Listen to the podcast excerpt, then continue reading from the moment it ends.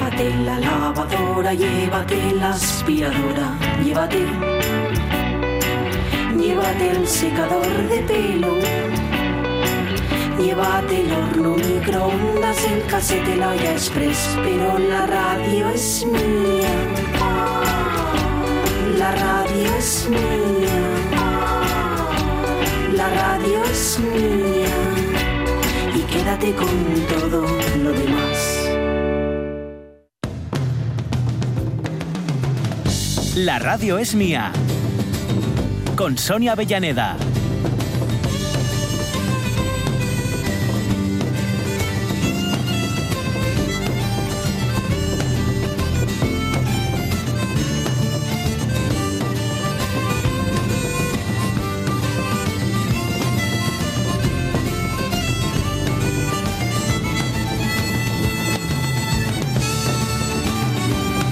Pues la última Uriburi ya para el programa de hoy, para esta mañanita de lunes, este 4 de mayo.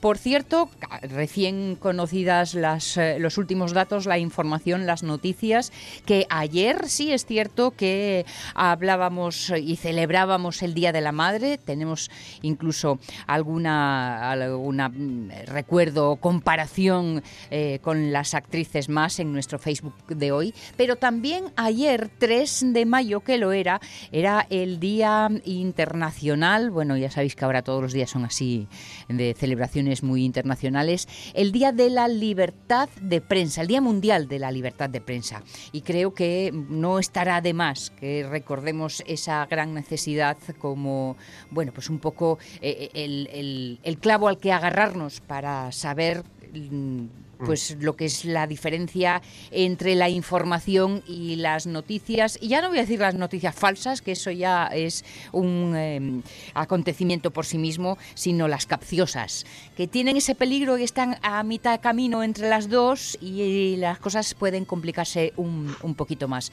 Hablábamos, mm. eh, ¿verdad, Jorge, al principio del programa hoy, sobre la necesidad de rascarse el bolsillo para poder confiar en quien firma la información en la que podamos sentirnos, por lo menos, con esa garantía de saber que quien está escribiendo está escribiendo en lo que cree y en lo que y en donde pone su corazón, porque infalibles no somos nadie, eso no, no, no, pero desde luego, eh, eh, ser infalible es imposible. pero, sí que se puede, hay que intentar afinar. No olvidemos que, por ejemplo, eh, cuando se da una noticia que no es, digamos, recibida por un cauce oficial, es decir, no, pues, pues si cada vez que las, pues, las ruedas de prensa ¿no? que estamos viendo ahora, pues son información de primera mano que te dan, ¿no? Entonces tú esa información no tienes que contrastarla porque ya te la acaban de dar de primera mano los responsables, digamos, de, de, ese hecho informativo. Sin embargo, cuando es una noticia, cuando es información que tú, digamos, consigues, vamos a hacerlo así, sabéis que, por ejemplo, se recomienda, lo, más deseable es contrastarlo con tres fuentes no relacionadas entre sí. Cierto, cierto, cierto. Eh, para, hacer, para, para poder hacer esto, ¿qué es lo que necesitas? Pues necesitas un redactor que tenga tiempo para, o una redactora, claro, para, que, para, para, realizar esas comprobaciones, realizar esa investigación, comprobar las fuentes adecuadamente, etcétera, y dar, por tanto, una información veraz. Mm. ¿Qué ocurre? Que si eh, esa persona tiene que mm, no, no, no, tiene tiempo porque tiene también que hacer otras cinco tareas más dentro de la misma publicación, pues La, la, calidad va, va, va, a mermar, ¿no? va, va, a verse afectada eh, en fin, impepinablemente, no, queda otra, ¿no? Entonces, claro, mm, para, a ver, estamos en, en, un, en, un, en el occidente capitalista y, cualquier cosa, y necesitamos el dinero para prácticamente todo, con lo cual, eh, si, si, no hay dinero, si no hay unos sueldos, si no hay pasta, eh, no va a haber publicaciones fiables, no va, o, la fiabilidad va a ir des, va a ser cada vez menor, ¿no? Y también hay que tener una cosa muy importante. Yo creo que también eh, sería bueno que, pudiéramos, que hubiera algún modelo, o que mejor o se, se, instaurara o se generalizara un modelo mediante el cual los suscriptores sostuvieran las publicaciones. Porque de este modo la publicación también, eh, digamos que depende menos de los, anunciantes y de las inversiones, ¿no? Eh, tenemos el, el caso eh, de, cabeceras tan importantes como el mundo o el, país, sobre todo el país, eh, después de bueno, toda, todo el problema, los problemas que tuvo económicos, con el grupo Prisa, etcétera. De su reconversión, por decirlo de alguna forma. Eso es, efectivamente. ¿no? Y ahí pues sabemos que bancos como la Caixa o el BBVA, que tenían, con los que el grupo Prisa tenía una deuda muy fuerte, pues de algún modo pues mm, tomaron parte del control, ¿no? en, lo que entonces, claro, cuando dependes de, bancos o de cualquier otra institución, ¿eh? o de publicidad constantemente, entonces, claro, si, si tú necesitas la publicidad de un sector, pues no vas a seguramente a cargar con libertad, sí hay que cargar, claro. Claro, claro, lo de, la mano que te da de comer y morder y todas esas cosas, ¿no? Eh, Oye, no, no estamos, no nos hemos puesto al día y, nos hemos volcado en actividades como el crowdfunding para muchas eh, cuestiones culturales, ¿no? Desde para grabar un disco, para sacar un libro, tal. Bueno, pues una revista, una publicación de un cierto calado también puede utilizar este, este ámbito, ¿no?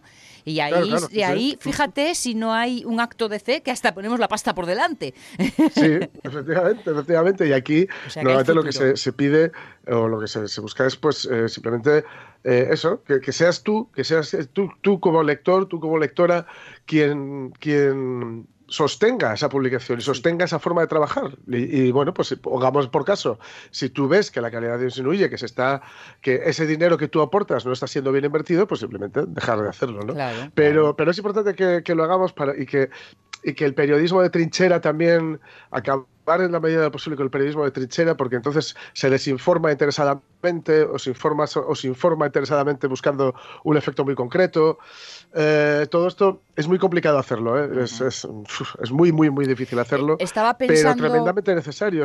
o sea, si, al periodismo se le dio el nombre del cuarto poder es precisamente porque ha de ejercer de vigilante de los otros tres, ¿no? Y si no lo puede hacer por falta de financiación, eso Luego, yo llamar, llamadme conspiranoico, estoy como muy conspiranoico, pero si no lo puede hacer por falta de conspiración, no es casualidad. Sí, sí, sí. Estaba pensando en una publicación asturiana en papel que se murió después de 10 años, por lo menos, eh, pues no hace mucho, y que los eh, suscriptores, bueno, pues éramos los que éramos, claro, y entonces eh, necesitó del apoyo de la Publi y, y, el futuro, pues eh, se comenzó a cambiar de color. Claro, claro, claro, claro, Y llegó la mm. muerte. Llegó la muerte. Sí, sí, sí. Bueno, hablando de consumir cultura o de consumir información y cultura que pueden jugar en un momento dado en el mismo equipo, os recuerdo que los del Formientu eh, han puesto en marcha lo que ellos llaman la cuarta ola de su festival en casa, Formientu en Casa Fest, y que eh, han organizado eh, programación hasta el día 17, domingo 17. Por ejemplo, hoy mismo Mm, María Esther García López va a dar un recital literario. Para mañana se hablará mm, de la situación y las perspectivas de las turleones en Cantabria, el cántabro. Será una charla de mm. Daniel Lobete. Y el miércoles, José Fernández Estrada, la mayoría del fútbol. Será la charla que ofrecerá este hombre que está al frente del, del Ciares en, en ¿eh? José Fernández. Estos mm. son los tres primeros, pero bueno, ya os digo que tienen programación organizada hasta el próximo domingo 17 y será, mm, sospechamos que la mm. cuarta ola de esta programación que han acumulado ya hasta 60 citas y 80.000 espectadores, ¿eh? Ojito en los mm. dos meses de actividad que se han marcado. Así que Ignacio Galán y Diego Solís, que son los coordinadores, tienen que estar mm, bastante contentos, diría yo, del, resultado. Y para el viernes, que es el día 8, como es el día de les Yetres Asturianes, que ya sabéis que este año pues la celebración de la Haya en el Campo Amor pues eh, se ha iba a decir clausurado, no, como se dice, mm. se ha mm, suspendido, suspendido por razones obvias, pues en esta plataforma mm, cambian de hora y será a partir de las 5 para evitar coincidir con otros actos virtuales reivindicativos. Va a estar Humberto del grupo Misiva, que el otro día estaba con nosotros el jueves, hablándonos de ese corto, corto videoclip, no se sabe muy bien y gusto de todo que, que nos contaban el el último aliento que nos contaban aquí precisamente en la radio es mía. Y ahora, 12 y 23, eh, encendemos el ordenador.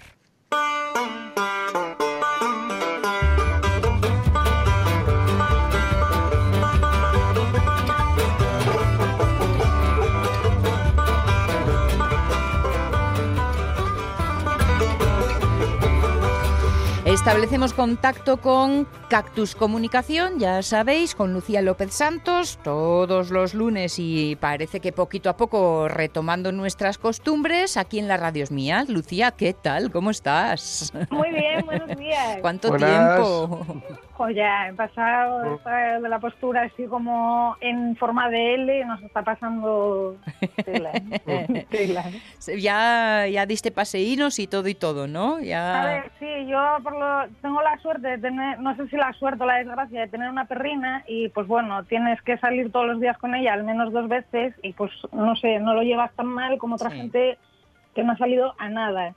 Eh, yo qué sé, los paseos agradecen, pero os digo que dos días, dos horas, o sea, una hora cada día, tengo unas mm. agujetas no me puedo creer.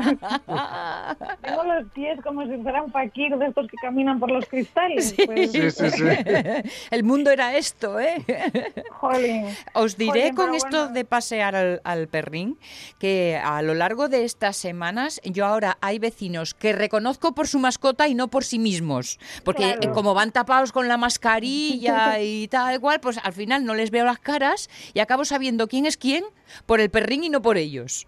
Claro. Hombre, a ver, es que lo de las mascarillas, yo el otro día estaba en la compra y me encontré con una amiga de toda la vida. Y fue en plan, ¿eres tú? Eh, fue una sensación rara y a mí me recuerda un poco pues a la nieve, ¿no? Porque al final ah, hay gente que conoces de la ropa de esquiar, el casco, los esquís o su forma de esquiar, pero luego te los encuentras por Gijón y no, bueno digo por Gijón porque yo vivo aquí mm. y no sabes quiénes son sabes y te empiezas a y ya hasta que caes en que era de eso pues nos acabará pasando con las mascarillas que nos conoceremos por la forma de andar o por el estilo que llevemos hay que llevar ahora mascarillas personalizadas por cierto Hablando de eso, mm. Mm, eh, la tela con el cactus, que hay que organizarse para hacerla llegar, ¿eh? Ay, yo no tengo ningún problema. Yo tengo aquí dos hechas y puedo hacer una un poco más pequeña porque esas que hice son de tamaño adulto para, bueno, pues para los de casa. Mm. Pero eh, a mí no me importa hacer una para Pablo, me parece que se llamaba. Sí. Y que, oye, si alguien va de Gijón a Oviedo o viceversa, pues bueno, que se la puedan acercar. Porque yo hasta Oviedo, de momento, no tengo que ir a nada obligatorio. Por tanto, no puedo ir. Bueno, nos organizamos. O sea que tú habías hecho mascarillas personales con la propia tela de cactus ya. No, no, esto era una tela que yo ya tenía de cactus. Ah. Eh, la tela que yo hice es para vestidos y así, porque no vale para mascarillas, porque no es algo de un 100%. Vale. Entonces, eh, pero sí que las tenía y oye, al oírlo, y eh, bueno, es que yo en esta cuarentena me he aficionado muchísimo a la costura. Entonces, Has descubierto una nueva afición en tu vida. Vaya, claro, tengo que quitar las horas del pádel, sustituirlas por algo, porque si no, pues tú verás, la cabeza se vuelve como todos, ¿no? Que tienes que buscar entretenimientos más allá de estar sentado en la tele o en Netflix, que está muy bien, pero oye, todo tiene que tener su momento y su porqué. Bueno, bueno. Eh, em, no sé si tenías algún asunto preparado para hoy, porque ah, yo había pensado en, las plataformas de multillamada que se han puesto súper de moda y que eh, yo no sé si les han comido la tostada al Skype, pero ya nadie se hace un Skype, o todo el mundo se hace un Skype como palabra, aunque sea a través de otras plataformas. ¿Qué ha pasado como con los Kleenex? Se ha quedado el nombre para la función, aunque no se use precisamente esa marca en concreto, ¿no? Claro, por ejemplo, Skype y Zoom son del mismo proveedor, que es Microsoft. Entonces, eh, cuando te vas a registrar en Zoom, eh, que fue es una de las aplicaciones que más ha crecido eh, en, durante esta cuarentena, sin duda alguna, te encuentras con que si te, te piden, te dicen, oye, em, ¿Qué quieres hacer la cuenta? ¿Para uso profesional o para uso personal? Si te vas a uso personal, te derivan a Skype, porque al final, eh, para estar en contacto con la familia, muchos ya lo han sabido utilizar, es un programa súper sencillo, en cambio el Zoom es un poco más complicadete. Eh, tiene más opciones, tiene, eh, no sé, muchísimas cosas, ¿no? Y yo creo que esto de la videollamada nos ha venido muy bien. Antes decíais que nos maquillábamos, eso lo haréis algunas. Yo, a mí me llaman y ven mis pelos de leona eh, de estar en casa, ¿no? Pues Hombre, a ver, si es una reunión así un poco formal, tampoco hace falta y que estés con el rímel, ¿no? Pero bueno, con que no salgas en pijama y no y con la legaña pegada en el ojo, pues al final hay que ser natural, ¿no? La tecnología no deja de ser una herramienta para mostrar quiénes somos, ¿no? Más que para aparentar, para eso ya tenemos Instagram. Sí, eh, vale, por cierto, no sé si habéis notado un, gran, cambio en, la temática de las publicaciones de los o sea, de, en vez de ser ahora foodies, viajeros y demás, estamos publicando prácticamente fotografías de antaño, de cuando éramos niños, de cuando yo echaba de yo echo de menos la playa, mira qué guay estaba en esta playa, o eh, bueno, y todos nos hemos hecho también un poco eh, mm restauradores, ¿no? Restauradores, por un lado, de ropa, porque, mm. bueno, pues en mi caso he cogido y he dicho, pues no tengo tela, ¿qué hago? Pues romper vestidos y hacerlos mm. Por ejemplo. Eh, otros, la cocina. Eh, en casa, bueno, en el edificio nos hemos intercambiado entre algunos vecinos, pues postres, porque claro, haces torrijas, eres dos en casa, no te vas a comer una barra entera de torrijas y, dejar que se pongan malas, pues al final, no sé, vas cambiando sin falta y has creado dentro del mm. propio edificio, y nos ha pasado seguramente que a muchos, una propia red social que ni te hubieras imaginado, planteado, haber entablado conversación con algunos vecinos. Pero, mm. pues bueno, estas circunstancias te ayudan a ello, ¿no? Y si bien las redes sociales nos han permitido, o sea, tanto las videollamadas como las redes sociales, porque el tema de los directos en Instagram eh, está siendo una pasada. En Facebook, por ejemplo, también eh, habían quitado ciertas funcionalidades, como por ejemplo hacer directos, eh, estoy hablando en Facebook, con otras mm. personas, como estamos sobre todo viendo en Instagram, que son entrevistillas, pues en Facebook lo habían quitado en 2019. ¿Qué pasa? Que con toda esta historia, pues lo han tenido que poner otra vez de nuevo en funcionamiento para que, porque bueno, a ver, Instagram al final es un poco más limitado en el sentido de que hasta antes de la cuarentena solo podían estar disponibles 24 horas esos directos. Ahora con la cuarentena también ha evolucionado mm. y se ha convertido en que lo puedes dejar en tu Instagram para siempre, ¿no? Para que sea perdurable. Mm. Al final una empresa que hace una entrevista con alguien importante de su sector para, pues bueno, aportar algo de calidad y de contenido a mm. las redes sociales mientras que no se puede estar operativo, pues oye, eh, dices, jo, es que este contenido es súper interesante, que solo esté 24 horas, pues oye, no es que me estoy de con unos amigos tomándome una cerve, que ojalá dentro de nada pase.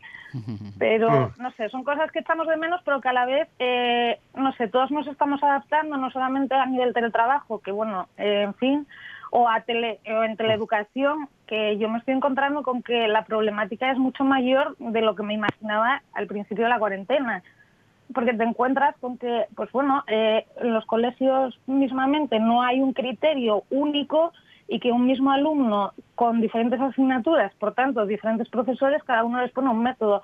Uno que si me entras en el Zoom, otro que si me entras mm.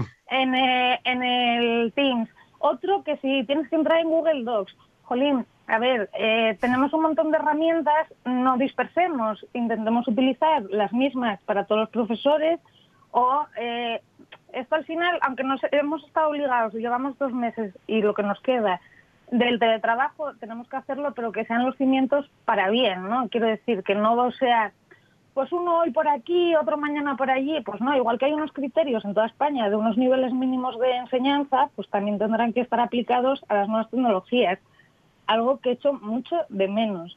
Y sí que es verdad que hay mm. coles que se han organizado en sus centros, pero que son la minoría, porque no sé, hay gente que sí que está organizada en el sentido de todos los profesores vais a utilizar esta herramienta con estas características y con estas normas. En otros eh, aparece un problema que puede ser, por ejemplo, la compatibilidad con un sistema operativo, sea eh, unidos o sea Windows 7 que ya no se actualiza, un ordenador que no tiene webcam. Oye, las circunstancias de cada alumno son muy diferentes y aunque haya habido donaciones, porque las ha habido de ordenadores o tablets para que puedan acceder, es una situación muy compleja y que estamos dejando en evidencia ahora por estas circunstancias. Si esto siguiéramos evolucionando sin haber tenido el teletrabajo y la teleenseñanza, eh, ¿cómo llegaríamos dentro de 20 años? Pero, pues no me lo, esto está acelerando. Pero vamos a ver, alma de cántaro, si no se ponen de acuerdo ni para hacer un cargador único. ya. O sea, que me parece mucho más fácil y evidente.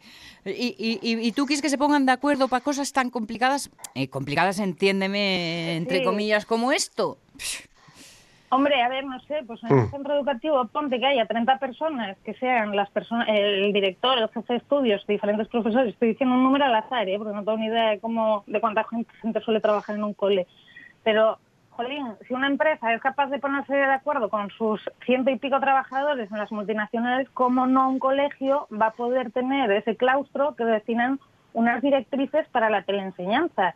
Más que nada para no volver locos a los críos y sobre todo a los padres, porque lo que te encuentras es que los, los niños pues dicen, ah, yo tengo que hacer esto y tal y cual. Los padres empiezan, ¿pero esto qué es? ¿De qué me están hablando? ¿Cómo me mm. registro no sé dónde? ¿Con qué email? Unos te dicen que con el que te dan en el cole, otros con el tuyo personal. Y dices, ostras, mm, mm, vaya follón, que no es todo tan complejo, ¿no? O sea, es al final para un poco de sentido común. ¿A qué vamos a hacer? ¿Cómo lo vamos a hacer? Y quiénes se van a encargar de tutorizar en este caso los procesos online a distancia y cuáles son las soluciones alternativas en el caso de que no tengan una tablet. Vale, vale. No, es que yo te estaba entendiendo que se pusieran de acuerdo entre empresas, o sea, entre, entre para hacer cosas que fueran compatibles unas con otras. Perdona, perdona. Que también, que también. Sí, que a estas alturas mm, estaría bien algo así, pero bueno. Y, es que, no sé, al final te acabas dando cuenta de que todos tenemos un teléfono en la mano, pero ni el, 70% sabe aprovecharlo realmente para lo que puede valer, y sobre todo en estas circunstancias. Pues los hay más rústicos, los hay más, no sé, al final hay gente que tiene un ordenador solamente en casa y que si el padre está en teletrabajo, ¿qué hace? Mm. ¿Trabaja o estudia el niño? Hay que intentar, no sé, pues eso, al final es poner sentido común y decir, bueno, en este colegio se va a hacer esto y esto, pues igual que ponen un horario o que deciden cuáles son los valores de ese colegio o la temática del año, mm. oye, un poco de orden y de organización.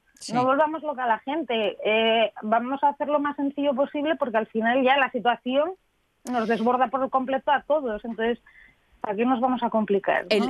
como, nos pilló sin, sin previo aviso todo esto, pues bueno, se fue haciendo un poco salvando los trastos, ¿no? Claro, salvando los trastos y achicando agua. Como tú dices, dado lo que no, lo que vivimos así, ahora será el momento de con un poco de calma sentarse y estar preparados para la segunda vuelta, fuera esta la que sea, es decir, por eh, obligación o por vocación o por voluntad, y que si esa segunda vuelta llega sea ya con más eh, coherencia, vamos, y con más lógica, y cumpliendo estos mínimos de los que estás hablando. Claro, bien estará, bien estará. al final, no sé, pues es que es sentido común para todo, ¿no? Vas por la calle, no se puede mantener la distancia, jolín. Pues de irte a la playa, eh, yo peco también, yo fui a ver cómo estaba la situación, pues oye, te vas por callejuelas que así a priori no sean preciosas, pero chicos, sentido común para todo, ¿no? Sí, eh, Y más hoy en día. es que además, después de todo lo que pasamos, mm, no lo vamos a fastidiar en un último momento, ¿sabes? Tanto nadar para morir en la orilla parece que no tiene sentido eso. Eso es, eso es. Ir a contracorriente, pues tampoco. Vamos a ponernos, no sé, ya hemos tenido mucho tiempo para reflexionar. Hmm. ¿Qué conclusiones sacamos de toda esta cuarentena? Porque enseguida vamos a empezar ya todos a tener una actividad normal o medio normal, por llamarla de alguna forma. Eh, oye, vamos a sentar bien los cimientos de cómo vamos a querer, porque esto, igual que ha pasado ahora, pues puede que pase el año que viene, ojalá que no, pero viendo la situación y las papeletas que hay, hay bastantes probabilidades. ¿Cómo queremos que sea en el futuro? ¿no? pues vamos a ver qué problemáticas hemos generado cómo las hemos resuelto y si han tenido eficacia o no. Y de ahí aprender y mejorar con sentido común. Señor, sí, señor. Digo, señorita. Eh, bueno, pues eh, sirva esta reflexión y es verdad. Ahora ya sin la urgencia y sin la prisa, eh, poder revisar lo que hemos hecho para, para aprender de la experiencia. Lucía. Oye, besos y abrazos y que el lunes nada lo evita, volvemos a charlar, ¿vale? Perfecto, vamos a tener otras cosas más interesantes y menos guerreras. Venga, besos y abrazos. Que tengáis buenas semanas. Tú también, tú también. 12 y 37, eh, antes de que saludemos a Carlos La Peña y los modernos de otros tiempos, un poquito de cine, venga.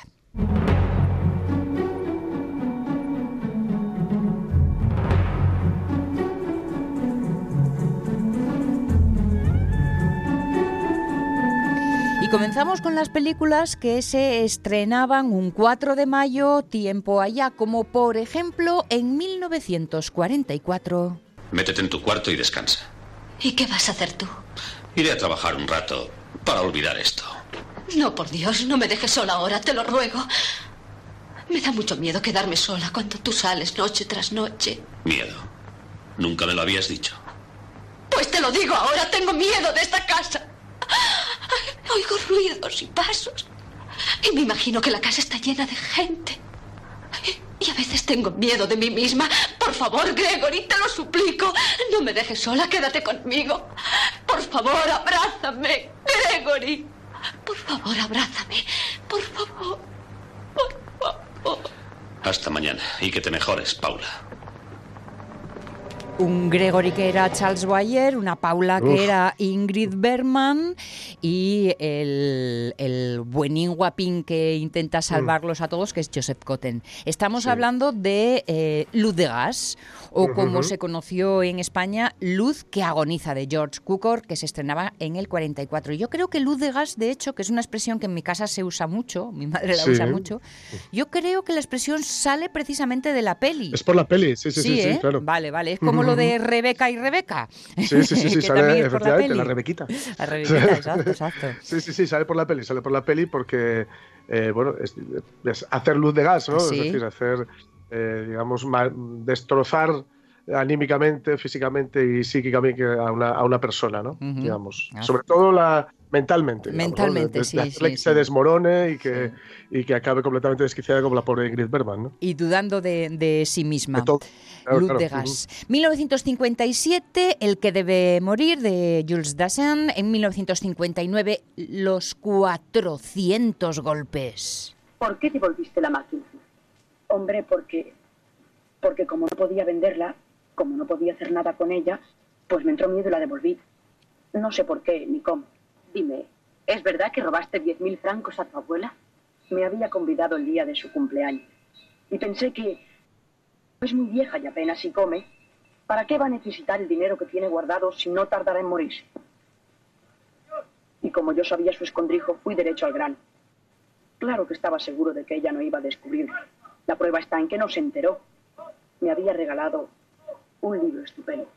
Entre los rebeldes del cine está también el de esta película de, François Truffaut en 1959, Los 400 golpes.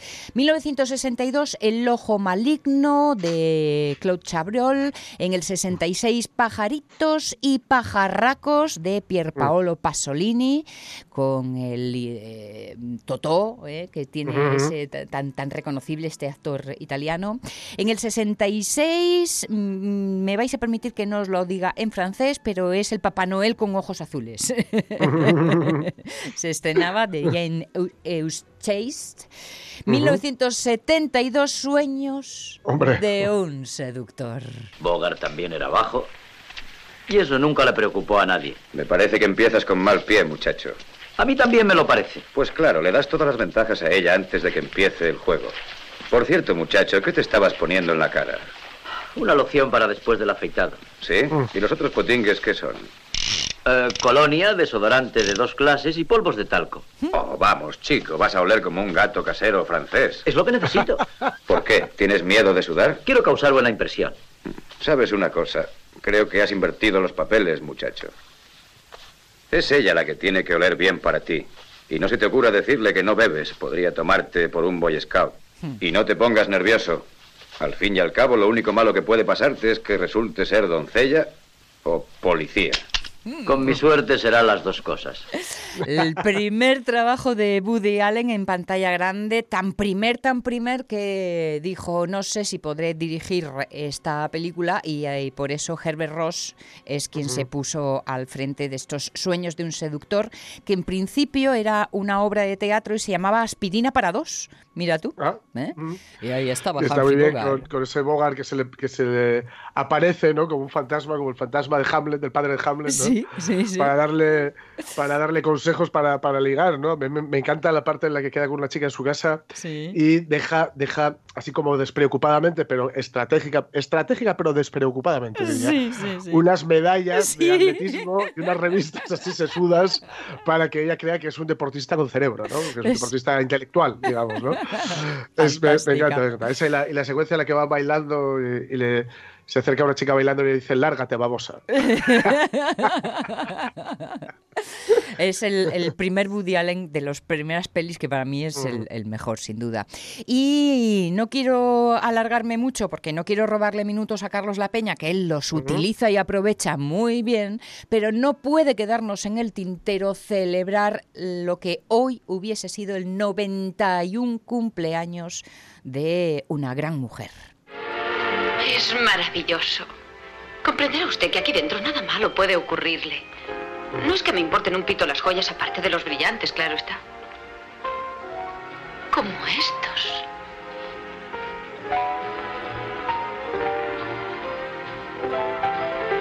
¿Qué le parecen? Bien. La verdad creo que es de mal gusto llevar brillantes antes de cumplir los 40. La reconocéis seguro, seguro, seguro en eh, Desayuno en Tiffany's, en este caso, aunque tiene otras eh, películas estupendísimas de esta mujer que es una de las pocas personas que ha ganado un Oscar, un Emmy, un Grammy y un Tony y la primera mujer en ganar un Oscar, un Globo de Oro y un BAFTA por la misma película. Una mujer además siempre muy comprometida y, que, y que marcó estilo, nunca mejor dicho lo del estilo, porque el estilo ¿eh? Audrey es algo muy reconocible. Y un actor que me encanta, que me encanta, es eh, Richard Jenkins, que hoy celebra 73 años. Un secundario fenomenal, pero también mm. un protagonista fenomenal, El visitante. Me encanta esa película y él está de protagonista y es ¡guau! un... un pasote. Y también pertenece al reparto de A dos metros bajo tierra, ya sabéis, la serie que tiene la, casi la misma sintonía que Ramón Redondo en esta sección. ¿eh? no en vano formados ambos casos por, por el mismo autor. 12.45, modernos de otros tiempos.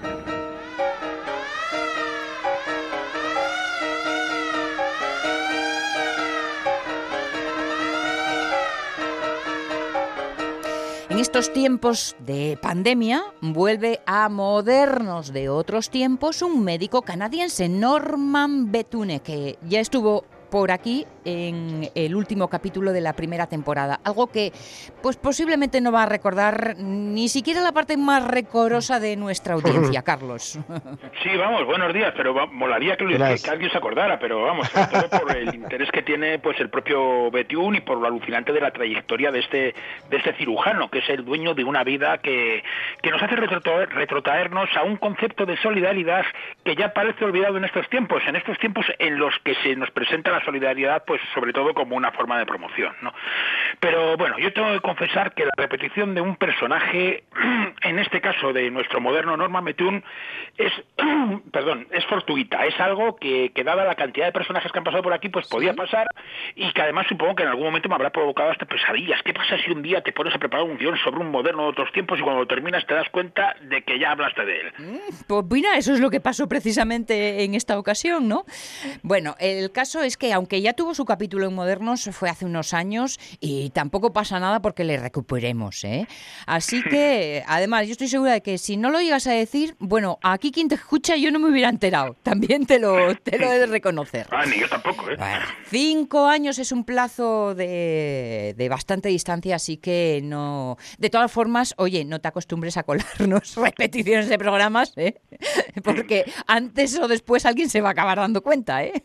Bueno, sí, pero si lo vuelvo a hacer, lo, no, lo que haré será no confesarlo. Muy bien, así me gusta. De todas formas, ayer aproveché y escuché el podcast del otro moderno de otros tiempos dedicado a Betiún y en él ya avisábamos de que volveríamos, con lo cual estamos cumpliendo una promesa, o sea, o sea una, que, una promesa o una amenaza, porque quizás en un solo capítulo, eh, además siendo el último de la temporada, pues no nos daba tiempo a conocer en profundidad la historia de, un, de este médico que ha inspirado novelas, ha inspirado películas e incluso hasta, hasta exposiciones.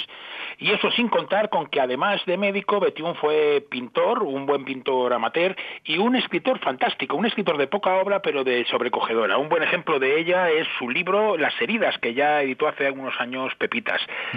Es un personaje al que presentaste como un adelantado a su tiempo. De hecho, fue el que reivindicaba una sanidad universal y gratuita ya en los años 30. Sí, vamos, sí, la de Norman Bethune fue una de las primeras voces en reivindicar la sanidad para todos, no solo para quien se la pudiera pagar. Un modelo ese que en estos últimos días pues hemos visto como primordial, pese a que también es verdad que en los últimos años hemos visto también cómo se ha intentado dañar. Y ese es el modelo al que consagró su vida, pero que él no consiguió ver, ver en activo. Decía con razón nuestro moderno que la pobreza mata más que la enfermedad y que el sistema social condenaba a la mayor parte de la población a la pobreza, a la ignorancia y al desempleo, justo a lo que él consideraba las mayores fuentes de enfermedad. Lo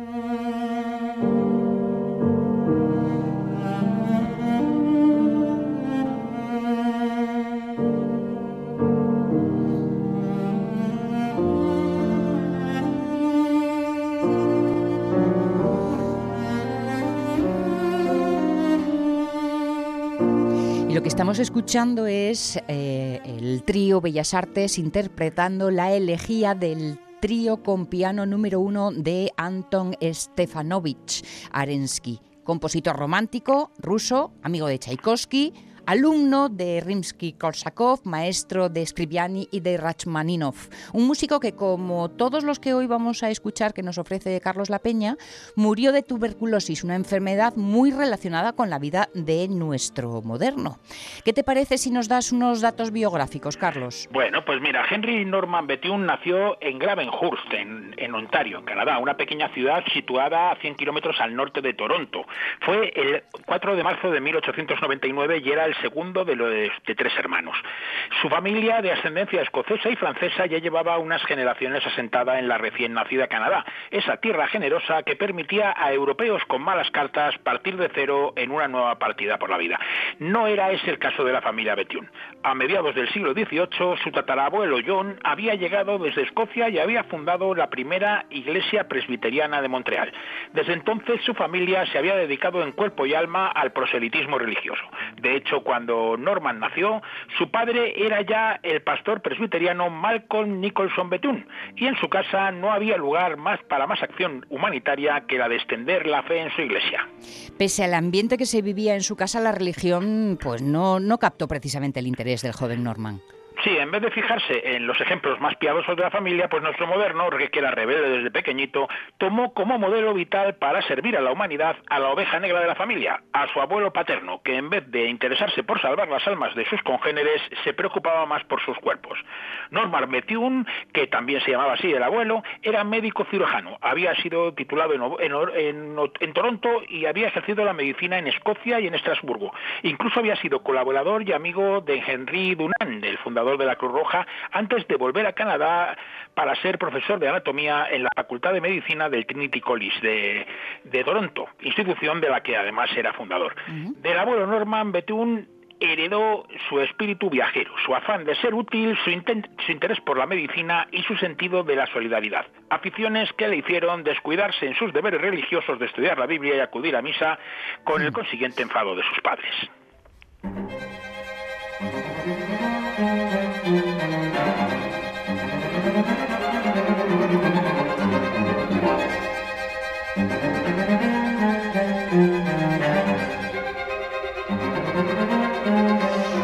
Escuchamos el tercer movimiento esquerzo del recientemente rescatado del olvido Cuarteto de Cuerdas de Hans Roth, prometedor músico vienés, alumno aventajado de Bruckner y compañero y modelo de Mahler. Roth fue internado en un manicomio tras detener un tren y decir que Brahms había puesto una bomba para matarle. En el manicomio, con 25 años, murió de tuberculosis. Era 1884. Pronto llegará la relación de Norman Bethune con la tuberculosis porque con 19 años comienza a estudiar medicina, como decías, en la Universidad de Toronto. Sí, será una de las veces, de las tres veces que lo intente, porque en 1911 eh, enseguida abandona sus estudios para irse a los bosques de a los bosques de Canadá a trabajar de leñador y de profesor voluntario de los obreros de los campos de trabajo. Bethune se unió al proyecto Frontier College del pedagogo Alfred Fitzpatrick, que se dedicaba a alfabetizar y enseñar inglés a los migrantes analfabetos, muchos de ellos niños, a quienes no les quedaba otra opción que dejarse explotar por un plato de comida. Estará allí todo un año colaborando con el Frontier College, pero en 1912 vuelve a matricularse en la universidad vigilar. Aunque abandona por segunda vez los estudios en el 14 y nuevamente para dedicarse a una labor humanitaria. Bueno, humanitaria sí, dentro de un marco desde luego nada humanitario, porque en Europa había estallado la Primera Guerra Mundial y Bethune se alusta voluntario para hacer de camillero en Bélgica. Gracias a sus estudios de medicina y a su físico privilegiado, robustecido por su año de leñador, también hace primeros auxilios a los heridos que evacúa del frente. En la segunda batalla de Ypres, el 25 de abril de 1915, es herido en una pierna y le trasladan a Inglaterra, donde va a estar hospitalizado seis meses. La guerra ha terminado para él y vuelve a Canadá con un certificado de incapacidad física.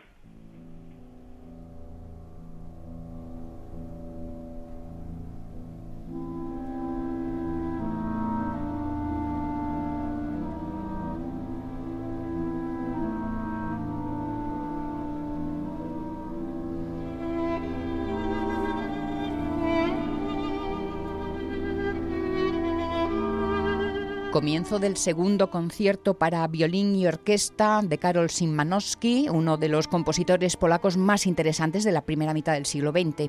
Un músico que también murió de tuberculosis en 1937 en un hospital de Lausana. Con el retorno forzoso a Canadá, nuestro moderno Norman Bethune vuelve a sus clases de medicina a la universidad. Sí, a la tercera pues va la vencida. Eh, Bethune retoma los estudios con tal ímpetu que en 1916 los concluye. Una vez médico, vuelve a realistarse en la Marina Británica, esta vez como teniente cirujano. Va a ejercer de médico de a bordo en buques militares hasta 1919, año en el que abandona el recorrer los mares para establecerse en Londres, donde va a seguir estudiando, haciendo los estudios de posgrado. Durante una breve estancia como investigador en el Royal College of Surgeons, el Colegio Real de de, cirujanos de Edimburgo, conoce a Frances Campbell Penney, con la que se casará en Londres en 1923. El matrimonio no funcionará, sobre todo por la diferencia de caracteres entre una pija escocesa y un macarra canadiense, además pues con de los problemas sexuales que tiene nuestro moderno. Una vez casados se van a América, ¿no? Sí, se instalan primero en Canadá y luego en Detroit, donde Bethune tendrá su primera y única consulta privada. Entre las idas y venidas de Francis a Europa, eh, Norman es atacado por la enfermedad de moda. Sí, la tuberculosis. Mm. Es, tratado en el sanatorio Kellydor de en su Gravehurst natal y en el especializado sanatorio Trudeau en Saranac Lake en, el estado de Nueva York. Mejora levemente y llega incluso a volver a ejercer la medicina en Detroit, pero la recaída es terrible. Además coincide con el primer divorcio de Franz. Aislado y casi desahuciado, vuelve al sanatorio Trudeau y allí está a punto de inyectarse morfina para acabar con su sufrimiento y con su vida. Pero en el último momento le llega la noticia de una nueva técnica, el neumotórax. Sí, el italiano Carlo Forlandini ha probado con éxito contra la tuberculosis provocar artificialmente un neumotórax que comprime las lesiones tuberculosas. Era una técnica complicada en la que se bombea aire en la cavidad del pulmón enfermo que solo sabían usar 13 médicos en todo el mundo. Como ninguno de ellos estaba en el hospital, Bethune se convirtió en el director de su propio tratamiento y consiguió sanarse. Decide, pues entonces, eh, dos cosas: pintar, que mientras termina su convalecencia unos frescos en las paredes del Sanatorio Trudeau en las que explica con mucha poesía las fases de la tuberculosis y también a dedicar una buena parte de sus esfuerzos en luchar contra la enfermedad de Koch.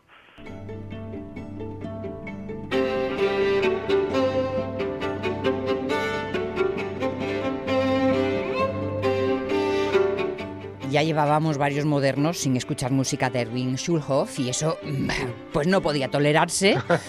Este es el Alegro Gajo, tercer tiempo del cuarteto de cuerda número 2 de Schulhoff, el compositor de cabecera de la Peña y que también murió de tuberculosis. Sí, en un campo de concentración, pero de tuberculosis. La enfermedad que nuestro moderno va a combatir con todas sus fuerzas, Carlos. Sí, cuando recibe el alta en Nueva York, retorna a Toronto y además pues vuelve a casarse con Franz Campbell Penny, que la había acompañado en el, en el hospital y de la que a su vez volverá a divorciarse en 1933. En Toronto trabajaba a las órdenes de Edward Archibald, eh, el pionero de la cirugía torácica en Canadá, que eh, pues esto, eh, Bethune va a ser su primer ayudante quirúrgico durante cinco años, hasta que se hace cargo del departamento de cirugía torácica del Hospital Sacré-Cœur de Montreal, donde se convertirá en una eminencia en cirugía torácica de prestigio internacional. Paralelamente escribe artículos científicos, papers, desarrolla nuevas tecnologías, o sea, nuevas técnicas contra la tuberculosis y, y, diseña, y diseña nuevos instrumentos quirúrgicos. Algunos, como las pinzas costales Bethune, todavía se fabrican hoy en día.